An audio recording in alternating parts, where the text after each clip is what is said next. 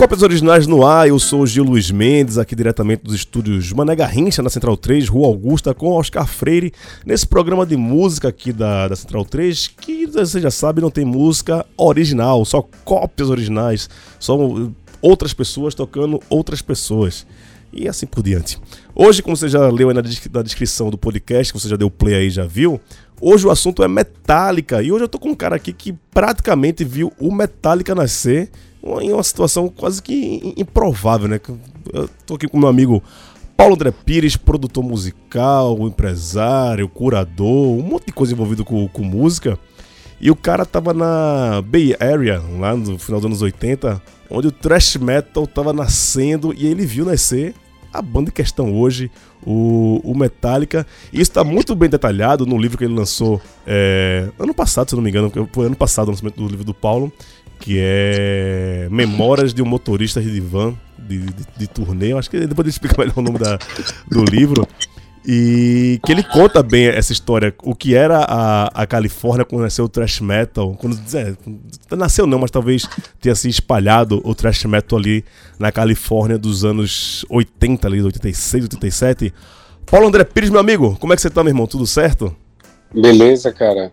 Tudo certo. Maravilha. Cara, pra começar, começa a contar essa história aí. Como, onde você estava no final dos anos 80, né? Quem leu seu livro já sabe, mas conta aí pra quem não leu seu livro ainda e faz o convite também para ler, ler teu livro aí. Como foi viver esse momento da história da música mundial? Então, cara, é, os anos 80, né? Ali, na verdade, a gente tá falando de meados dos anos 80, é, que eu saí daqui em 86, depois da Copa do México da Copa do Mundo. Eu tinha acabado de completar 19 anos. Cara, era bem limitado o Recife, saca? Eu não, não nasci para estudar, aí entrei em relações públicas, mas achava meio burocrático e sempre tive essa vontade. Aí escrevi para uma galera, minha família paterna é de Itabira, né, no sertão do Pajeú, de onde vem é, da região da cidade de Afogados da Engazeira, um time que todos os torcedores do Atlético Mineiro jamais esquecerão. né? Então eu digo que Afogados foi definitivamente colocado no mapa especialmente do futebol, naquele episódio. Inclusive, está bordado na camisa dele, Gil. Que foda. É, eu ganhei a camisa e essa noite foi tão importante que está bordado na camisa deles. Caralho, depois tu tira uma foto camisa disso aí oficial. e posta, eu quero ver isso, velho. Aí, cara, é... eu escrevi para uma galera que era de Afogados da Engazeira, perguntando se eu podia ficar na casa deles ali enquanto arrumava um emprego e roommate, né? Aí, meu pai tinha um emprego público federal, minha mãe tinha uma, uma pequena empresa de administração de imóveis e, e eu consegui o visto facilmente, né? Mas aí, cara, era era uma galera, sei lá, velho, meio sinistra. Eu não durei muito tempo lá, não. Pode crer. E, e fui alugar um, um quarto na casa de uma galera, sacou? Enfim, velho, no primeiro ano eu ainda consegui ver Lou Reed num parque de diversões, o Great America, em Santa Clara, ao sul de São Francisco. Foi meu primeiro show lá. Foi Lou Reed, assim, eu fiquei sabendo quando já estava dentro do parque. Que foda. Eles próprios anunciando lá, não, não tinha uma multidão, cara. Não tinha assim. Não tinha mil pessoas para ver Lou Reed no parque em 1986, saca? Total. E. e enfim. É, no segundo ano, em 87, foi que aí eu já trabalhando, já comprei um carrinho, fiz amizade e tal. Aí eu comecei a ir para mais shows, né? até que eu comecei a entender que tinha uma cena rolando. Eu gostava de disco, então comprava disco, é, comprava na Tower Records, principalmente, mas em lojas pequenas também. E minha escola, cara, assim, era impossível ter o disco de todo mundo, né? Uhum. Então, no Brasil, quando você tinha um amigo que conhecia alguém lá fora, tal, que mandava disco, gravava cassete. Mas ali na primeira metade dos anos 80 era difícil conseguir um monte de coisa que estava sendo lançado lá fora. E aí eu comecei a, a conhecer isso é, não só nas lojas, mas nos fanzines, jornais. Cada cidade tinha um jornal de entretenimento gratuito que dava justamente na porta da loja de discos, às vezes em livrarias e tal. E aí você ficava sabendo do que acontecia, né? Era o que chamava a Bay Area. Aí eu acho que foi no final de 87, início de 88, um amigo meu daqui da Madalena, Alexandre Codorna, é, ele mandou uma Rock Brigade para mim, uma revista aí de São Paulo. Uhum. Sempre foi uma revista tosca em termos de design, assim. É, né, e também de editorial tal. Era uma coisa muito fechada nesse mundo. E, e aí eu vi ali, eu, eu vi que tinha uma galera é, que escrevia de Londres, de Los Angeles, com um nome em português, assim, às vezes um, uns gringos também, né? Aí eu liguei lá, disse que morava em São Francisco, que estava vendo aquilo de perto, né? E perguntei se eles não queriam que eu escrevesse. Aí não tinha grana e foi hum, tipo meu último ano e meio lá. Eu morava com minha namorada americana e ela tinha uma máquina fotográfica boa e eu arrumei um, um emprego de, de fotógrafo de carro usado para uma revista de jor, um, um jornal, um, um jornalzinho grosso, inclusive, de, de carro usado para vender. Sim. Aí tinha uma descrição do carro, uma foto do carro, e eu saía para fotografar os carros na rua. A pessoa deixava o cheque na caixa dos correios nominal já a empresa, Autoview Magazine, e, e eu tenho um crachá até hoje e tal, e eu, mas eu comecei distribuindo o jornal, velho. Porque eu já entregava pizza, tá ligado? Uhum. E ali, cara, eu comecei a frequentar os shows mais de perto e combinar para entrevistar a galera, né? Total. Então, eu, eu entrevistei muitos desses nomes da Bay Area. Que foda, velho. É, daqui a pouco tu vai contar mais histórias sobre essa tua, a tua passagem lá nos Estados Unidos. Mas falando bem do Metallica agora, vamos botar algumas músicas pra tocar. Eu sei que você é um cara que gosta bastante, então eu até ponto que eu ia te fazer. Tu já era metaleiro antes dessa época ou virou metaleiro porque tu tá vivendo né, nessa época lá na, na Califórnia? Não, cara, muito antes. Eu fui iniciado aos 13 anos com Led Zeppelin 3. Pode crer. Eu comprei numa rua é, perpendicular à Avenida Boa Viagem, uma rua antes, no, na mão da avenida do edifício Oceania, né? Que é o, do Aquários, o né? edifício né? é, do Aquários. Tinha uma lojinha numa garagem. E aí um brother meu me levou lá, mais velho, adolescente, eu tinha 13, ele tinha 16, 17. Aí eu comprei Led Zeppelin 3, aí fudeu. Eu começando a surfar, porque fui morar na beira da praia, porque minha irmã tinha asma, e eu fui morar na beira da praia. Quando se podia surfar em Boa Viagem, né? Isso. E aí eu, eu já conhecia, Gil, eu sempre fui muito de rádio, né, cara? Uhum. E minha mãe trabalhava com imóveis, então ela sempre comprava o jornal para ver se tinha saído os anúncios dos imóveis que ela estava alugando. Total. E, e eu sabia da Herdeiros de Lúcifer, que era a banda daqui. Primeira banda de metal né? que teve em Recife, né? Uma das é, primeiras. Que, que, na verdade, era uma banda de versões do, Juda, do Judas, Priest, do Iron Maiden, do Kiss, né? É, é, vamos dizer, mas era o que tinha, velho. Total, saca? total. N não tinha show de metal de fora, metal nacional, sepultura no início de carreira, nada disso não. Isso já vem ali no, no finalzinho dos anos 80, né? Eu estou falando ainda da primeira metade.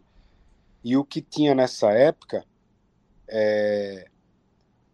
por exemplo, eu lembro de um show icônico do Herdeiros de Lúcifer no estacionamento do Shopping Center Recife. Tá até em livro esse show aí, já li até é, em livro. Isso.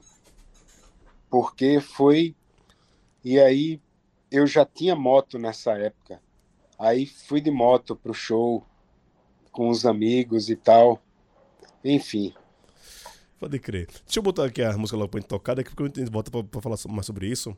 É, separei aqui uh, o primeiro bloco, uma versão ska de Master of Puppets, que eu acho bem legal, de uma banda lá de Hamburgo, na Alemanha, chamada Oz Crocker. E a segunda versão é uma do Cage the Elephant, que é uma banda mais hipster, vamos dizer assim, né? Mais pop e tal, tocando é, The Unforgiven. Ficou bem desconstruída essas versões, né, Paulo? Você ouviu aí. Eu vi, cara. É, eu, eu acho assim, quando você se propõe a fazer uma versão, é, você ou faz uma versão diferente de tudo, né? Justamente essa pegada do ska ou, ou do jazz e tal, e que seja né, e que tem uma pegada, porque o Metallica tem uma pegada. Total. É, mas vamos em frente, que eu, eu, eu, eu, senão eu vou começar a falar da, da sertaneja. Daqui a pouco a gente chega lá. Então vou soltar aqui, vai. Primeiro o Wise Crocker com o Master of Puppets, depois Cage the Elephant com The Unforgiven.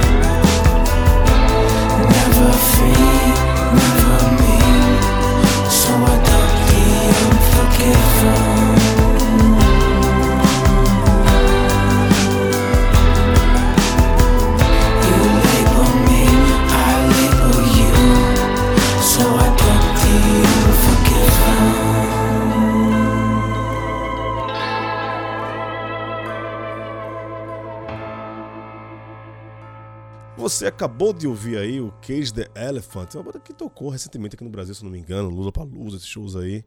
É uma dupla, se não me engano. Não conheço muito bem, não, mas uma versão ok, tudo bem. Mas a, o do Master of Puppets, do Wisecrack, eu acho legal pra caralho, acho boa pra caralho essa banda. Eles têm umas versões muito boas. De... É uma banda muito doida, é uma banda de Hamburgo. Os caras cantam em três línguas. Os caras cantam em alemão, cantam em inglês e cantam em espanhol. Então procure saber aí, Wisecracker. É bem legal essa banda de ska. É... Paulo, qual foi o, o, primeiro show do Metallica que tu viu lá no, na Bay Area? Quantos shows do Metallica tu, tu, tu viu também? Cara, eu vi dois shows da turnê do Injustice for All.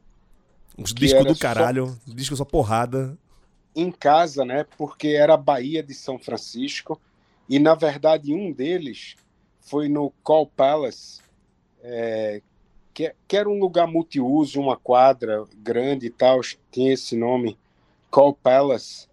É, era, era eles, e eu não lembro agora, a banda de abertura, na época do inverno, fazia nos lugares fechados, né? E no, é, e no verão, em lugares abertos, né?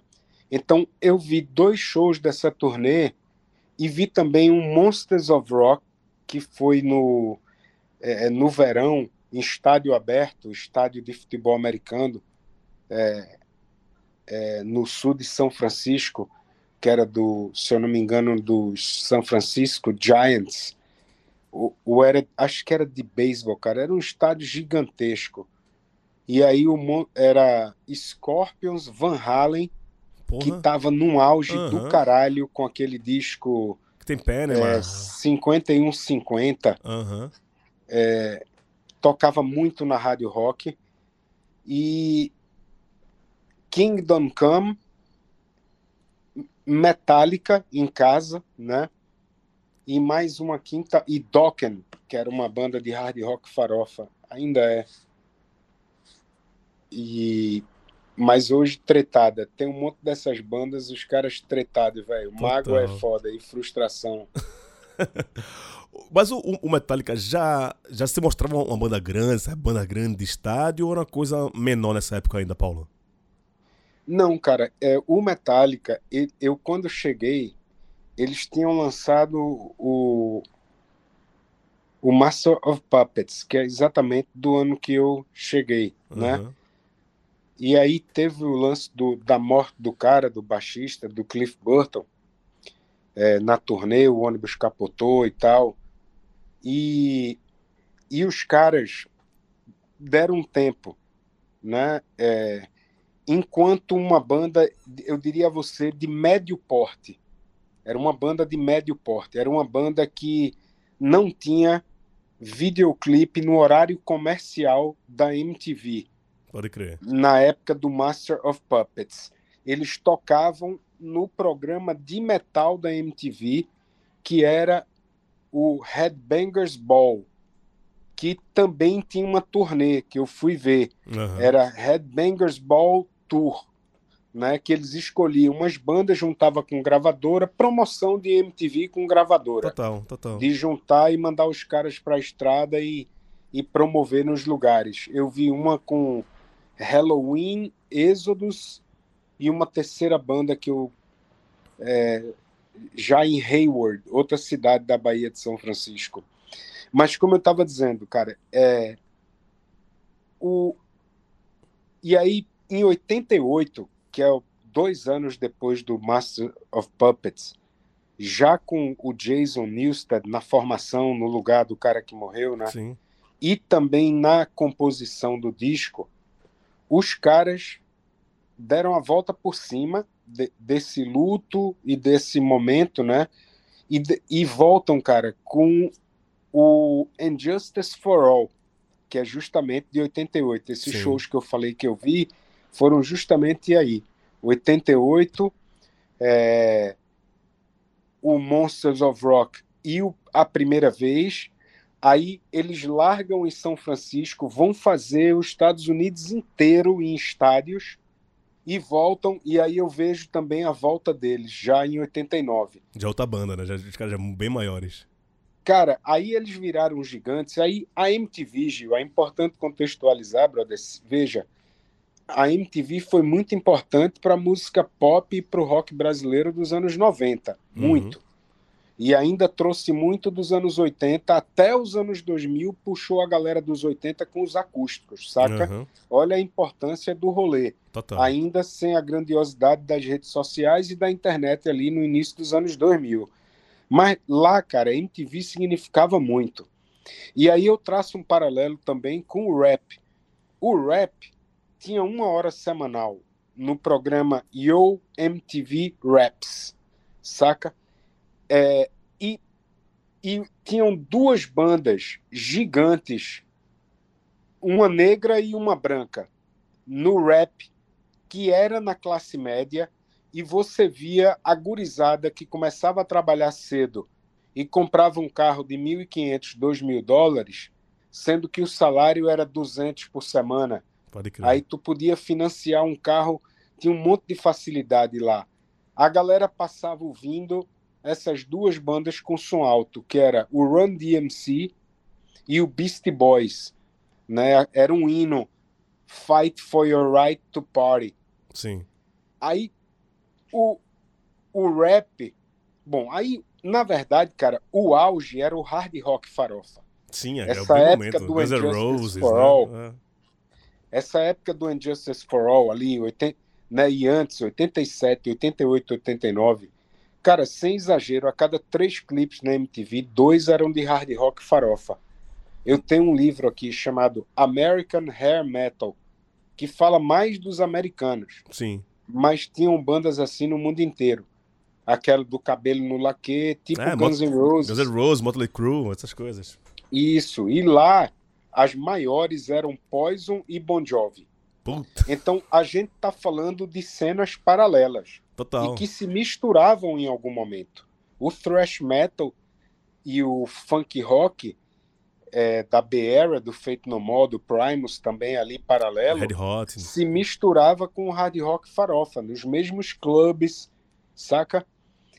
Então o, o, o 88, quando o Metallica lança esse disco, eles pegam a música, a balada One, como música de trabalho.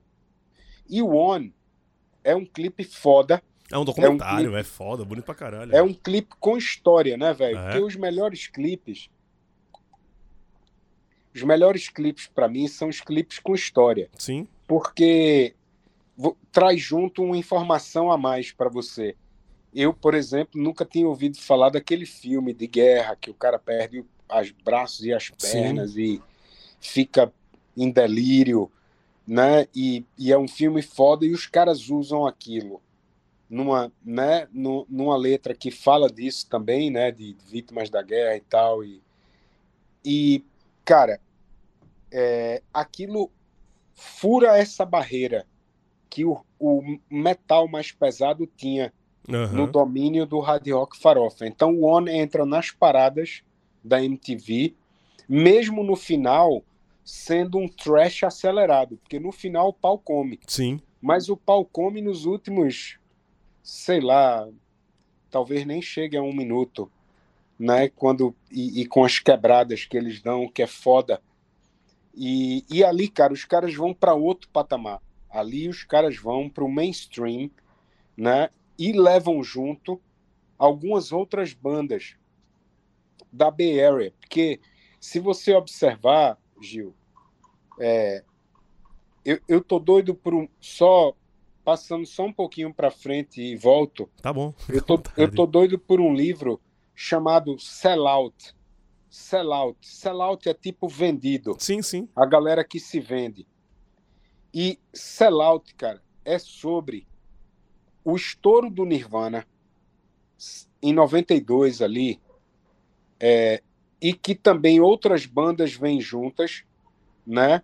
E só para tu ter uma ideia, a gravadora de Chico Science Nação Zumbi tinha várias. Tinha Alice in Chains, Pearl Sim. Jam, Screaming Trees e outra, é, enfim, É tudo Sony, É. é tudo- a, a Virgin, da- o selo da Sony, né? aí tinha Soundgarden em outra gravadora e o Nirvana na, na Geffen Records. Uhum.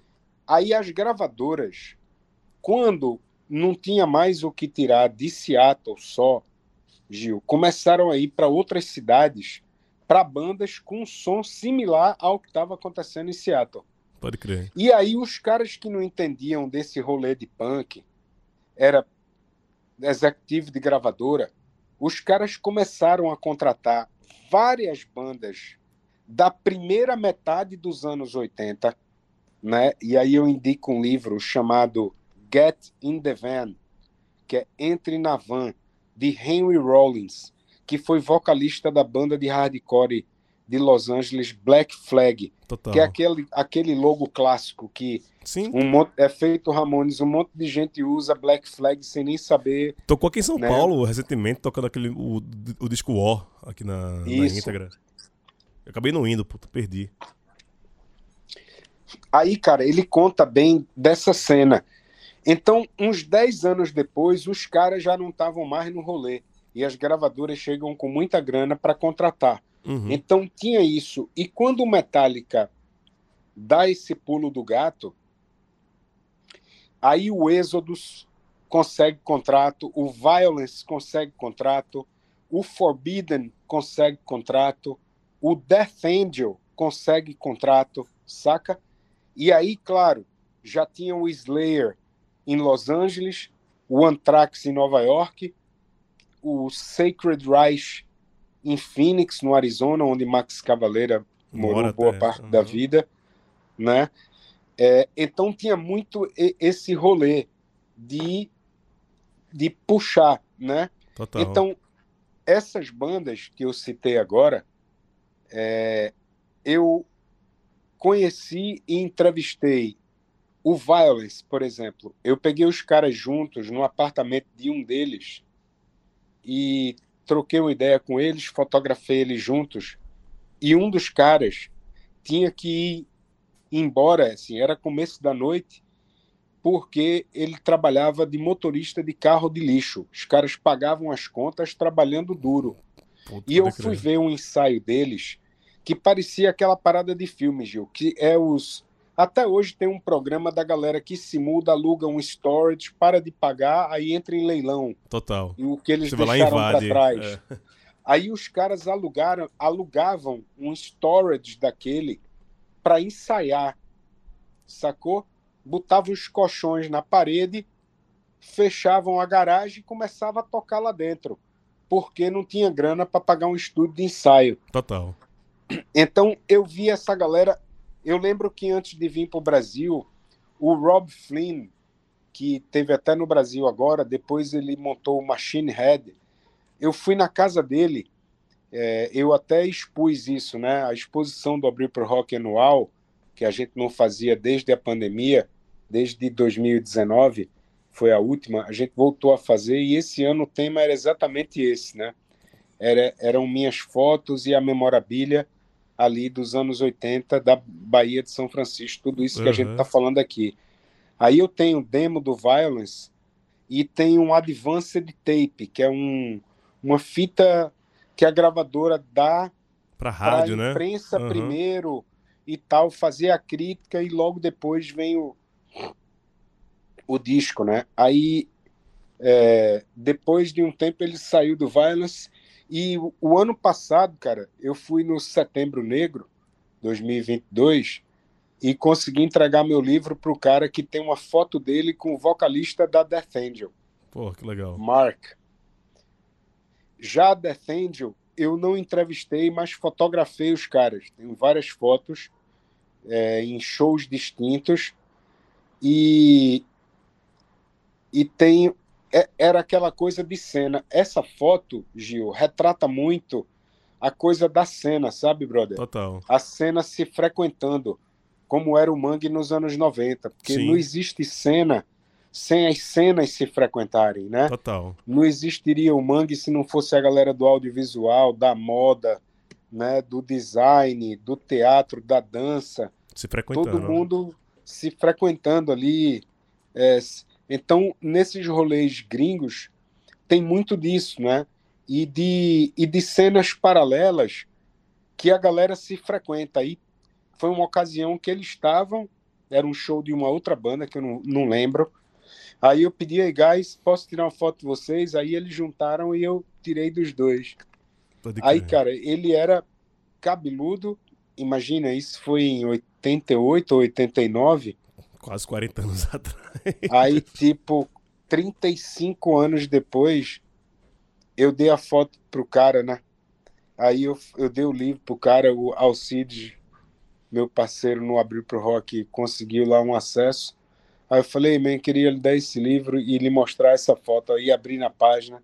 Aí ele falou assim: Oh man, esse cara tinha cabelo. This guy had a hair. Porque ele era cabeludo, uhum, cara tá, gordo e careca e hoje em dia. Ele tava, agora ele tava careca, ilustrado, assim, saca? Total, Brilhoso. Total. que doideira.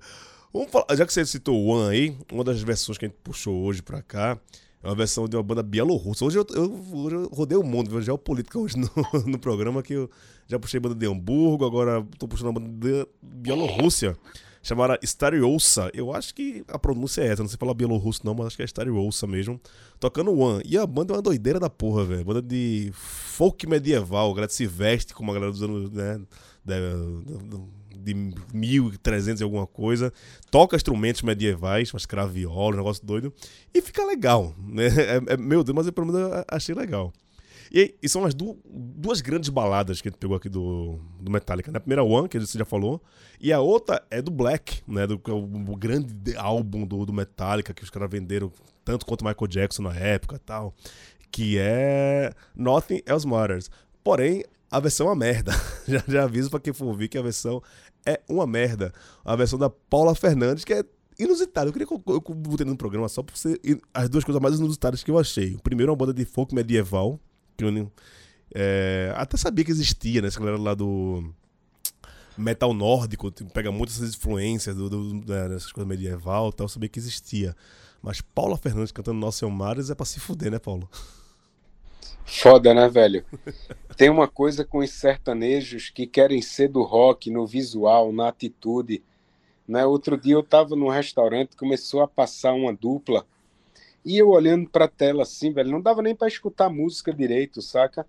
O cara com o braço todo tatuado, com um colete preto, uma camisa, uma calça, né, preta apertada, uma bota. Eu falei, velho, é, sem a música, o cara pode acreditar que é um cara do rock cantando uma balada, porque ele não está se movimentando muito. Saca? É, essa coisa hoje de, de, né, de, já de algum tempo aí os caras forçam a barra no visual e de vez em quando aparece um deles em matéria de TV dizendo eu também sou do rock, cara, olha isso aqui aí bota um pôster manjado na parede, pega uma guitarra, faz uma posição de rock, cara, é muito engraçado. Ah, tem um, muitos músicos bons, muitos profissionais né, que tocam com esses caras, que uma, uma galera veio do metal também, mas tem que pagar os boletos, né, também, cada um, cada um. Mas tem uma galera. então, vamos nessa, vamos botar pra, pra tocar aqui. Primeiro o Stereo Ouça com One e depois Paula Fernandes com Nothing Matters. I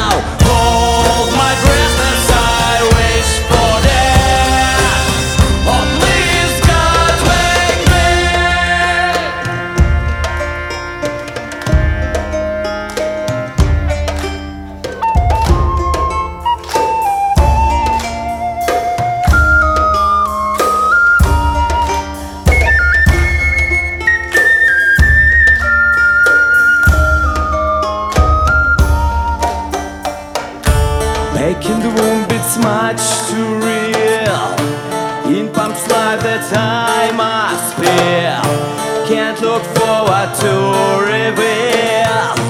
Look to the time when I live.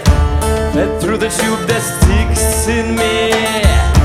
Just like a wartime novelty. Tied to machine that make me be. Cut this life off from me.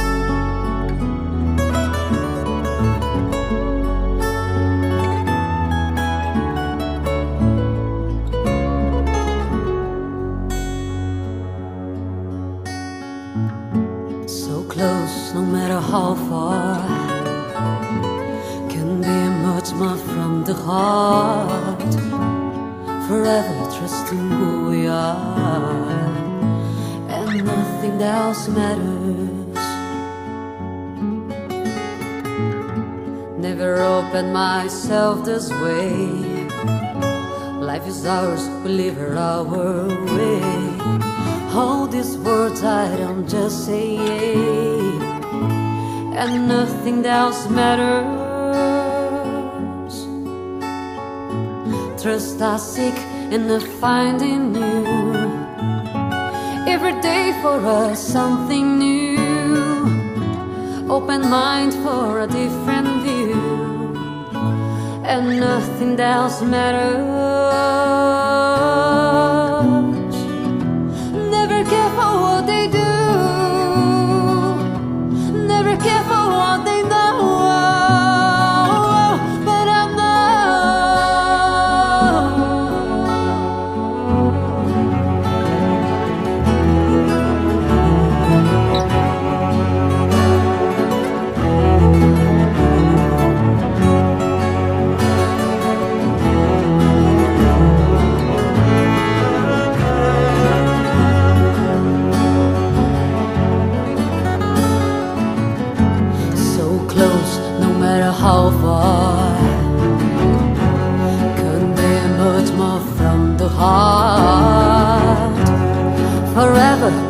walking.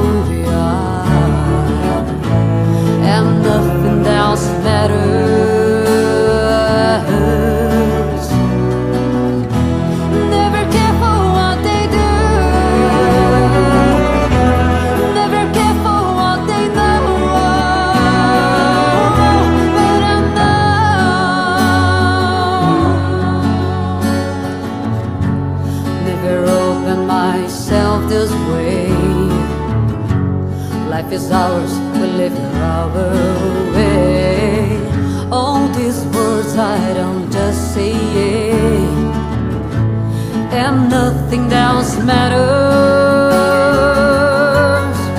Yeah, trust I seek and I find in you every day for us something new. Open mind for a different view, and nothing else matters.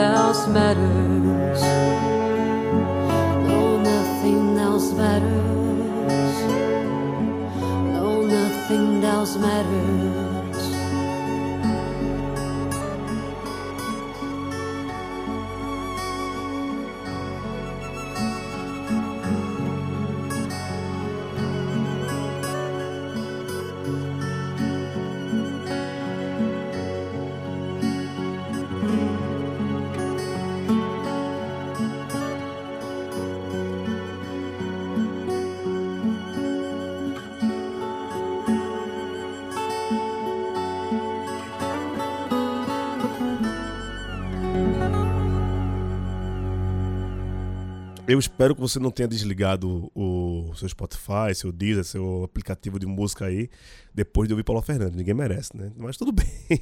Aqui é aquela famosa parte pra que isso, né? Coisa bem é, estranha. Mas, Paulo, além da, da, tua vivência lá na Califórnia, junto dessa, dessa rapaziada, é, mais do Metallica, depois disso você, eu acho que continuou acompanhando o Metallica, né? Que teve. É, depois teve o, o, o Black, uh, e entrou numa, fase meio pop depois, né, com o The Forgiven 2 e tal, os caras foram até meio cancelado. E tem um, um, disco dele também que é só de covers, que eles até regravam o Misfits também, né? Com. Uh, The Giant, se não me engano, a música do, é, do eles, eles já tinham um disco de, de versões, né? Que era um disco que vendia mais barato. É um disco pirata, ele vinha, né? Ele vinha com o cassete, ele vinha com o preço na capa, é, 7,99 dólares. É, e eram versões, inclusive eu falei do Setembro Negro, e o ano passado, no Setembro Negro, eu vi o Diamond Head, que é uma banda clássica dos primórdios ali do metal, é, que eu nunca tinha visto ao vivo. Os caras coroa, mas com muita vontade de tocar.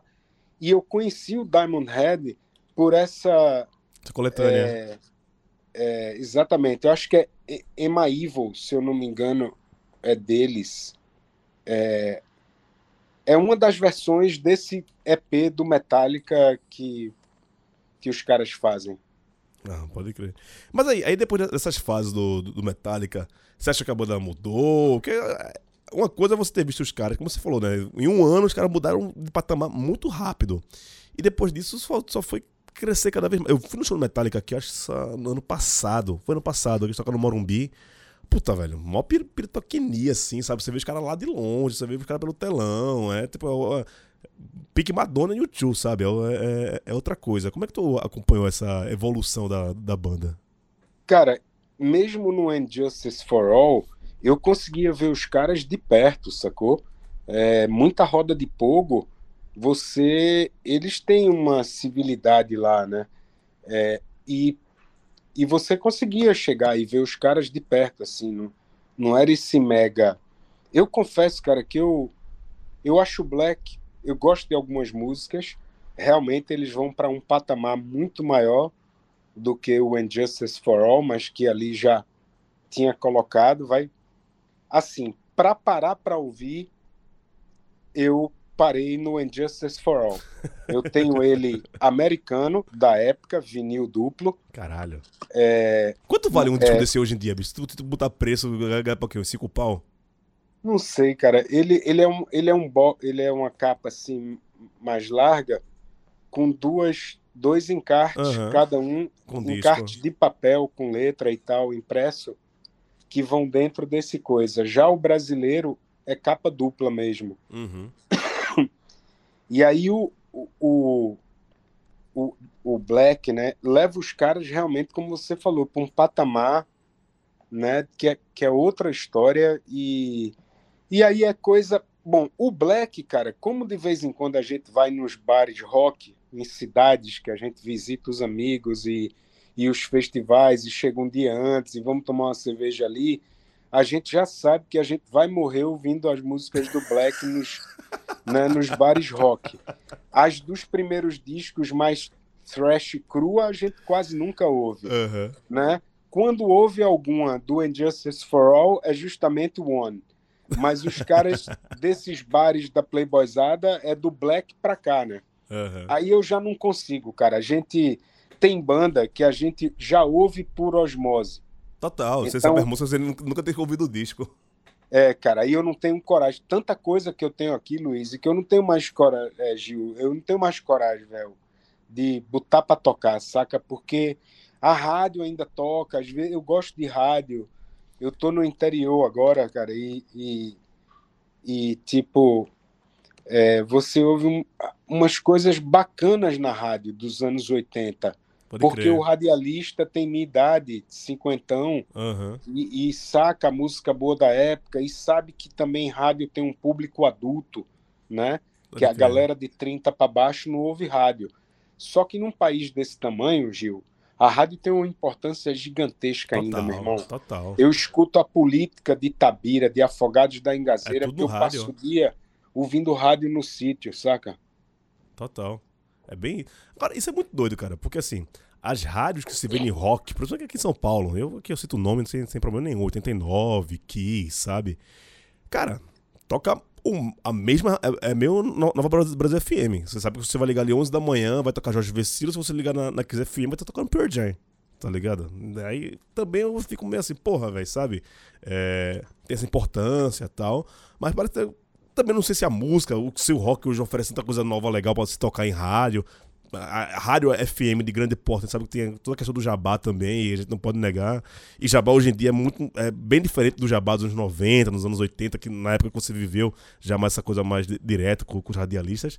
É muito doido essa questão de rádio. Também eu sou um puta ouvinte de rádio, cara, muito também cada dia mais crítico a, a forma que se faz rádio no, essas, essas rádios mais comerciais assim. É, Gil, o problema é o seguinte: eu não sei se a, a 89. É, eu sei que a Kiss é mais rock clássico, é mais adulta ainda a audiência. Se a 89 fala pra gurizada, porque, cara, eu vou Pode te falar. Esse ano no Abril pro Rock, eu pedi pra galera do documentário pegar depoimento dos poucos adolescentes que eu consegui identificar na plateia.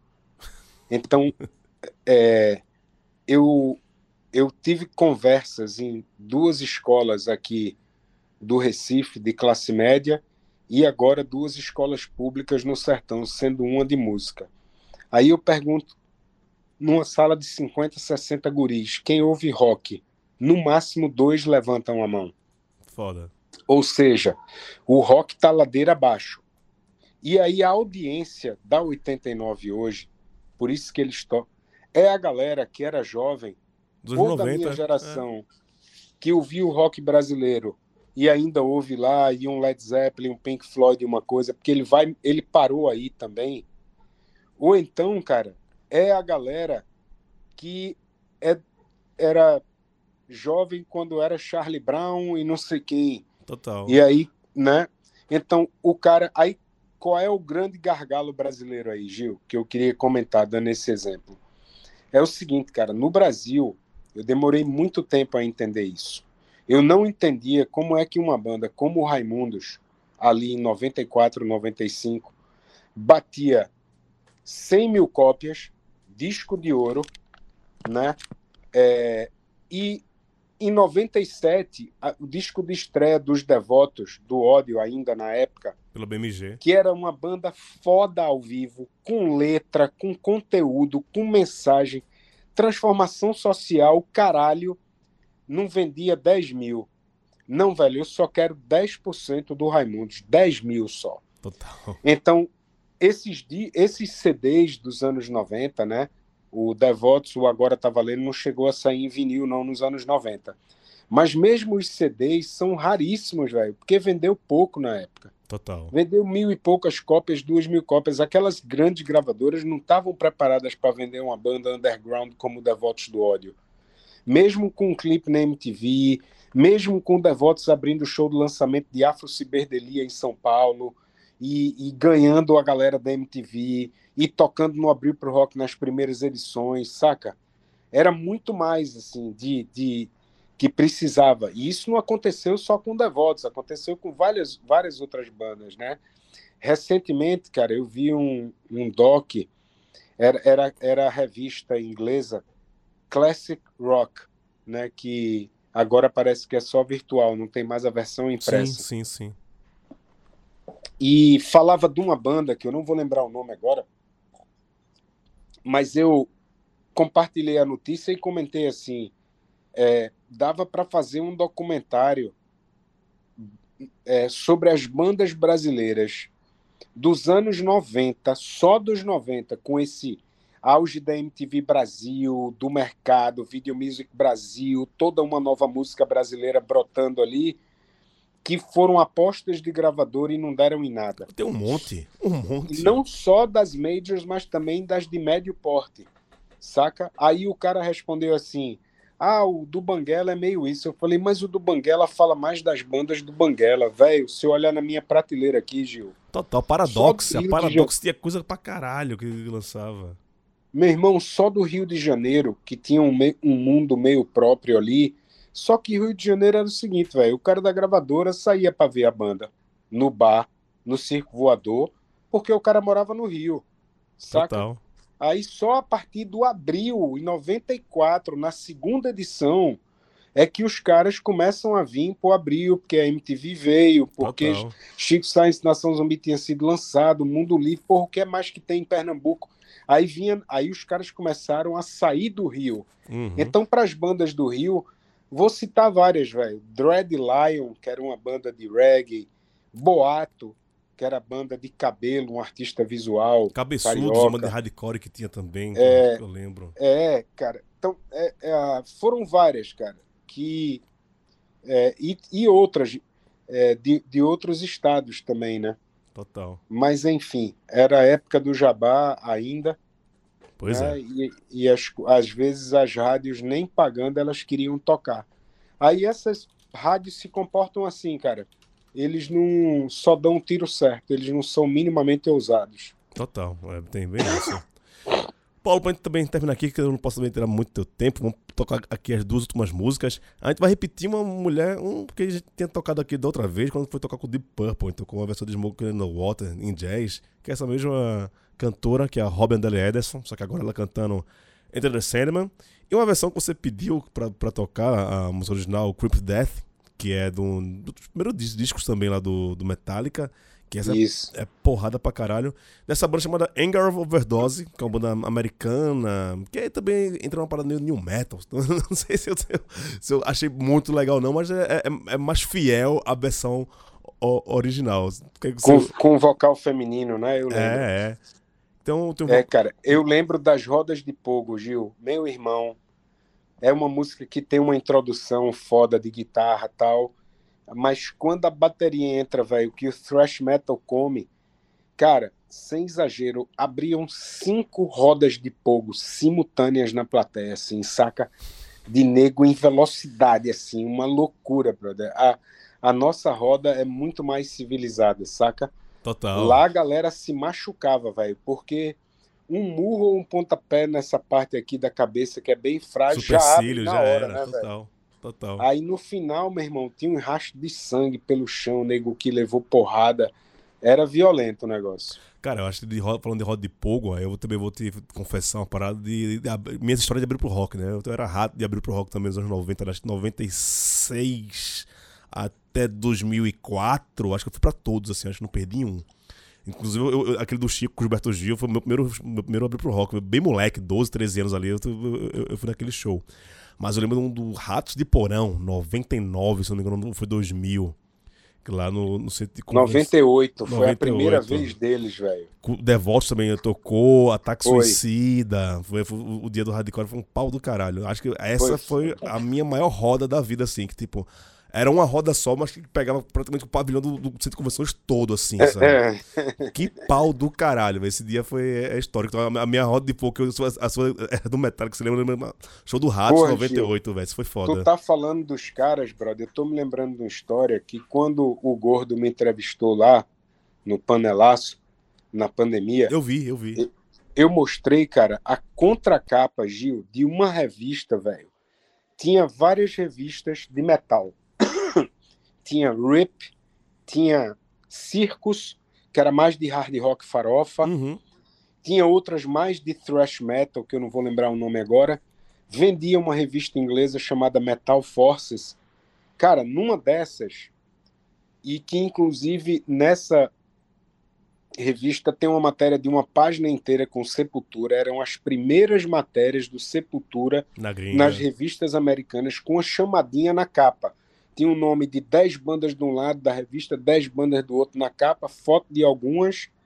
E aí, velho, virava contra a capa, tinha um, um anúncio da Road Racer.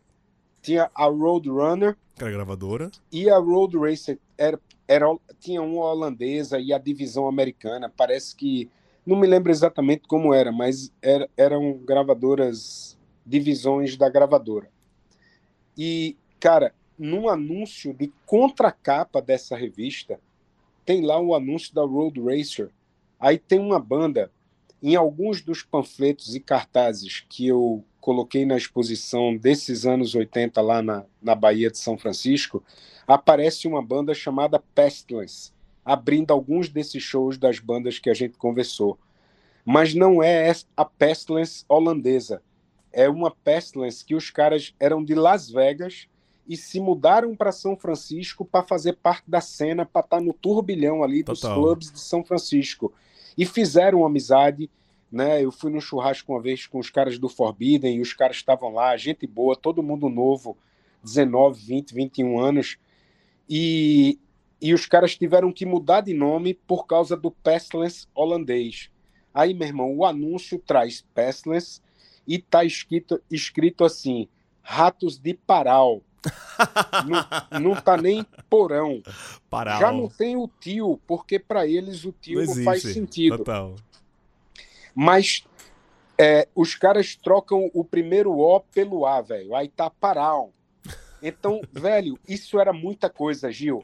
Total. Meu irmão, você não tem ideia do que era estar tá num anúncio na contracapa de uma revista dessa, brother era o nome do Ratos pela primeira vez ali para milhares de fãs de crossover uhum. e thrash metal naquele momento, saca, velho? Aí eu perguntei, eu digo, ô João, brother, e na época, por que não rolou?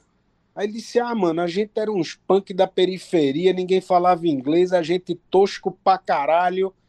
Aí realmente, velho, modéstia à parte, brother, não que eu quisesse ter feito isso, porque talvez eu não tivesse vivenciado o Recife pré-mangue e o mangue. Total. Mas precisava de um Paulo André com os caras, pra dirigindo virar, né? a van, pela Europa inteira, pelos festivais. Aí ainda vem bem que o, a, a, os caras foram reconhecidos em atividade, né, brother? Assim, os caras já tocaram nos grandes festivais hoje do gênero, são respeitados, fazem turnê todo ano lá fora mas realmente ali nos 90 eles poderiam ter sido muito maiores lá fora, velho. Total, imagino, velho.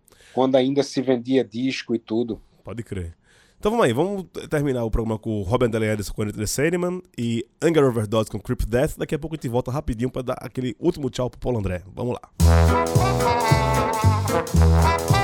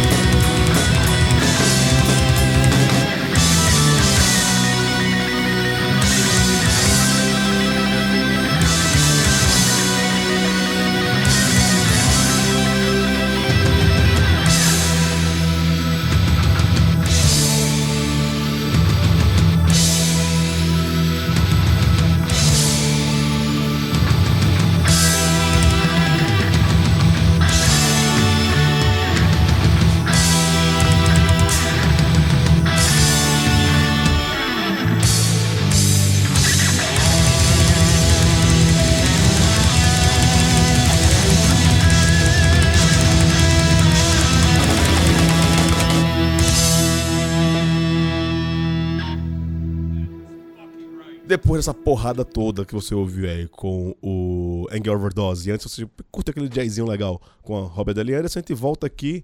Paulo André, meu velho, é, dá teu serviço aí. Tem livro que você lançou ano passado, você continua fazendo a, a, o Abril pro Rock 35 ano que vem vai ser o quê? O 31 né? 32 Isso, 31 31 Dá teu serviço aí, a galera te acha, onde acha teu livro, o que é que você anda fazendo, dá o teu serviço aí.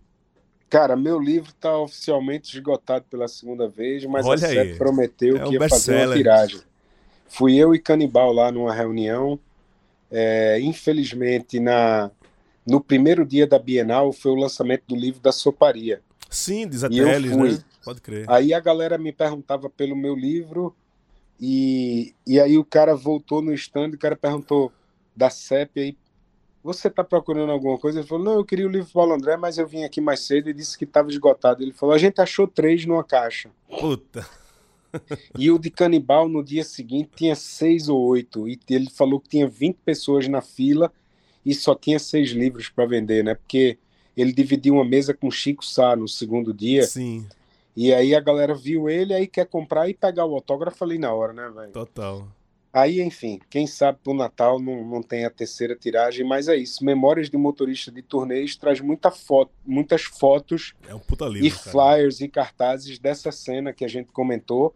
Espero não ter decepcionado o fã conhecer do Metallica, porque eu, eu falei muito mais da minha vivência nessa cena, né, cara? Assim, que, Total, total. que todo mundo andava junto ali e era foda porque foi minha escola, né, Gil? Total. Ver isso de perto e o Brasil demorou muito a ter um circuito de clubes fora do eixo Rio-São Paulo, né? Total. É, veio ter a partir ali dos anos 90, ainda era muito concentrado no Sudeste. Final dos 90, 2000 foi que começou a se espalhar o Nordeste, né? Hoje, por exemplo, Patos na Paraíba tem o Infernos Bar. Puta E eu tô para visitar lá, saca? É um bar que só toca rock, Cara, esse nome, é, num mu- ambiente que só toca piseiro. esse nome é muito bom pra Patos, velho. Que Patos é o lugar mais quente do mundo. É o lugar mais, já- aí, mais me fudido de calor. Você tem um bar chamado Inferno, faz todo sentido naquele lugar, velho. Fica por trás da rodoviária e o cara traz uma excursão todo ano pro Abril pro Rock. Que foda. Infernos com o bar. Que foda, e- esse é foda. Eu, eu comento com a galera, sempre que eu vou falar sobre movimento Mangue, sei o que, tá? Falo, olha, agradeça muito a- o movimento da Bay Area, que o Paulo André viveu aquilo lá, porque se talvez não fosse esse movimento de bandas de thrash metal, não existia movimento Mangue, né? Quanto do abrir pro rock e tal. Existiria, mas talvez em outro contexto, mas uma coisa complementa a outra. Isso é foda. É, eu também sempre falo, Gil, que se eu não tivesse esse background aí que eu tinha, de ter vivido isso, eu contava as histórias pro Chico e eu falava inglês fluentemente, é, o Chico não, não teria me dado a oportunidade de gerenciar a carreira, saca? Total. Eu era jovem como ele, ideias compatíveis, honesto, e vinha com essa bagagem que o que aparecesse eu falava inglês e desenrolava, saca? Total. Tem a ver com isso também. Que massa. Paulo André, meu velho, abração. Valeu, brother. a Foi gente massa se vê. esse papo. Porra, é sempre bom conversar com você. Espero que a próxima Tamo vez ao junto. vivo. Fevereiro eu tô, tô por aí. Quando você vem em São Pelo Paulo jeito, também. a cerveja vai ser no Recife, mas ano que vem também vai ser em São Paulo. Boa, a gente faz isso aí. Querido, um Bora. abração. Até mais, viu? Valeu. Valeu.